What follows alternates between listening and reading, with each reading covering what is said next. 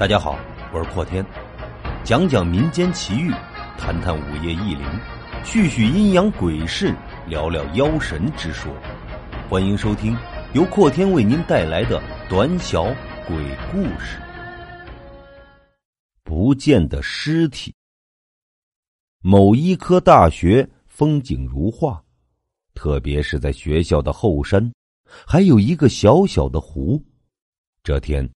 实验室又有了一些尸体送了过来，那些尸体被装在有福尔马林透明的塑料袋里，他们静静的躺在那儿，谁也不知道他们生前是做什么的，甚至都不知道他们为什么会来到了这里。过了一天后，这些尸体被用于解剖，然后被取下的各个器官。会被制成一个个标本，所有的事情按部就班的进行着。过了三天后，所有的尸体都已经完成解剖分类，各种器官被浸泡在防腐液中，骨头被拆解用于学生们的教学，只有一具尸体被留了下来，一切都平静的进行着。一天，当学生接触到这些新到的骨头和尸体的时候，他们都用手捂住了鼻子，因为实验室的气味实在是太浓了。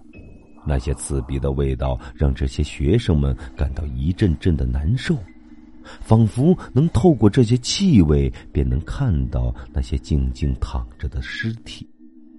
其中一个女生刘佳，反应特别的大。他小脸白白的，手紧紧的抓住前面的同学。他本来就很胆小，第一次来看这些尸体和骨头，让他感到害怕。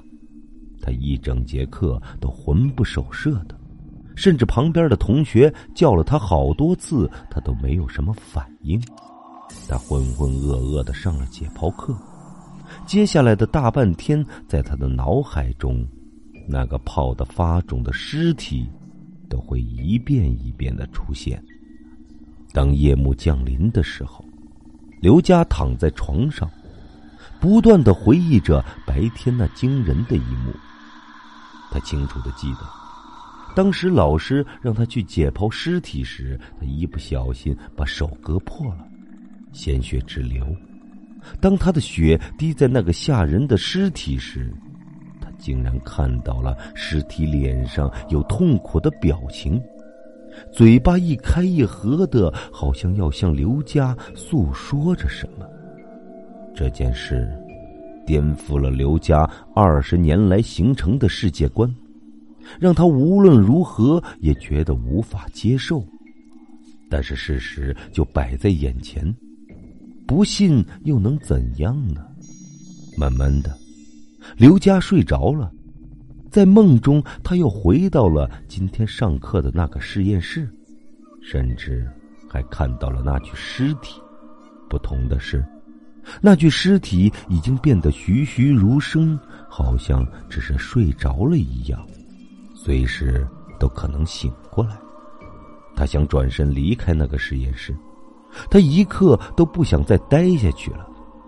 当他转身想走的时候，一只被泡得发白的手抓住了他，他想尖叫，但喉咙好像被堵住了，发不出任何的声音。好疼啊！我身体上的器官都不见了，你看我的身体都是空空的，我的心呢？我的肺呢？那个已经站起来的尸体有气无力的说着。刘佳忽然尖叫的从床上坐了起来，他，他还是没有放过我，他来了。刘佳气喘吁吁的说道。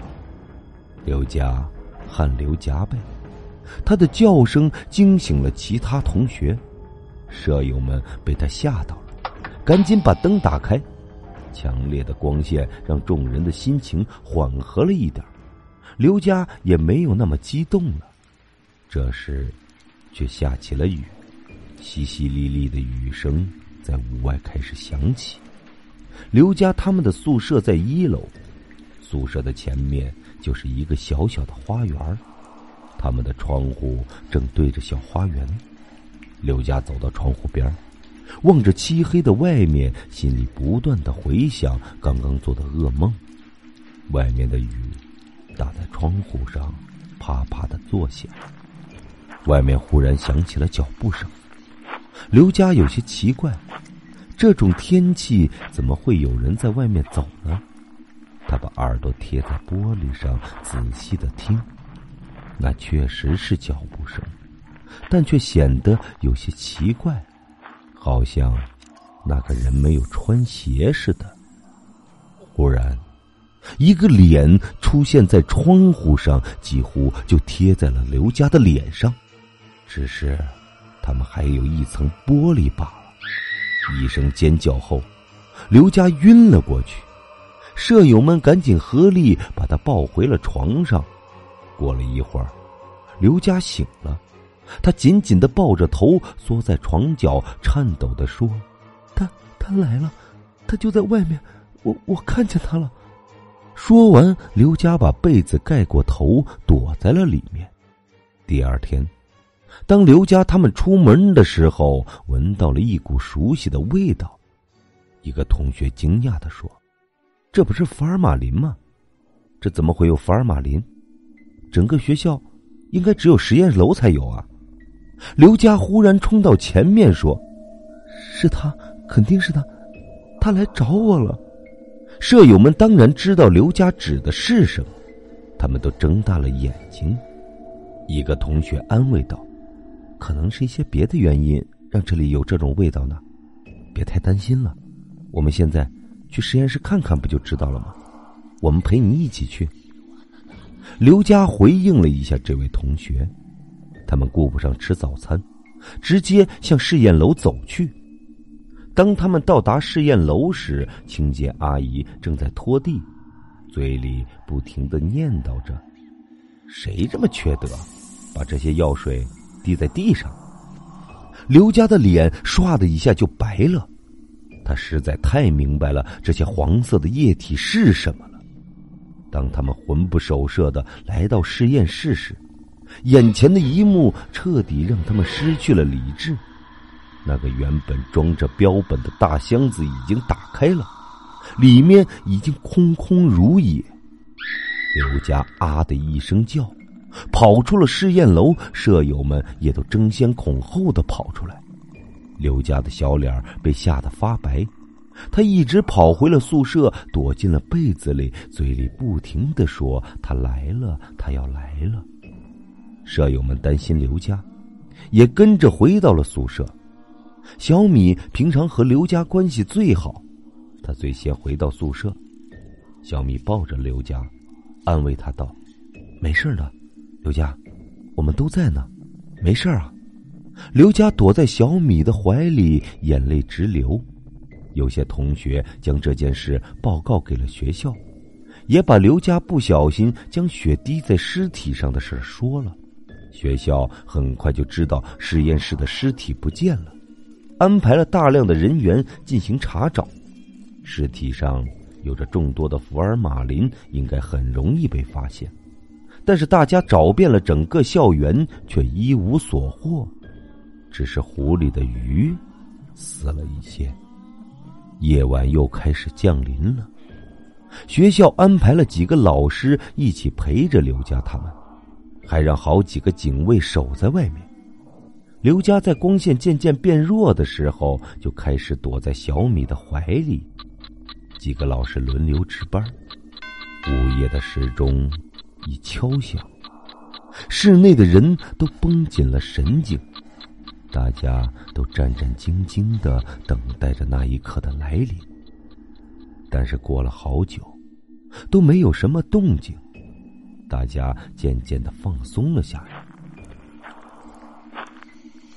在大家昏昏欲睡的时候，那奇怪的声音又响起了，屋里的人甚至都能闻到淡淡的福尔马林的味道。所有人都站了起来。死死的盯着窗户外面。小米也紧紧的抱着刘佳。那声音离宿舍越来越近，好像真的是有人在光着脚走路。味道也越来越浓了。一个女老师终于受不了了，大声的向守在外面的警卫喊叫。警卫听到叫声，立马拿着手电筒赶了过来。外面的声音越来越远，然后消失不见了。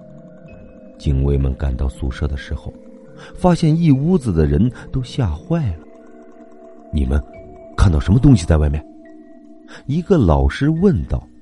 负责安保的校领导抱歉的说：“我们来的时候，看到一个黑影往后山去，我们追了一下，没追上，然后我们就报了警。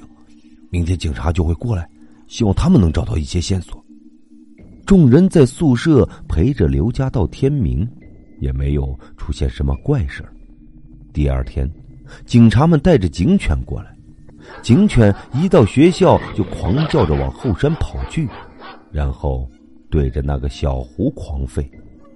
学校组织了大量人手，对小湖进行了打捞，果然最后在湖中找到了那具尸体。但学校方面再也不敢把它放回实验室了。最后，学校把尸体烧了。据说烧尸体的人还看到了他在挣扎吼叫。从此，刘家的生活便恢复了平静。但他离开了医学系，也许是那具尸体给他留下了不可磨灭的阴影吧。